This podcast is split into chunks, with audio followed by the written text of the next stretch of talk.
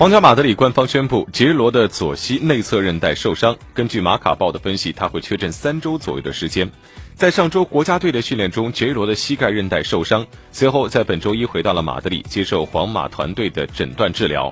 马卡报表示，杰罗将至少缺阵三周的时间，很有可能会导致他缺席皇马二零一九年剩余的全部比赛。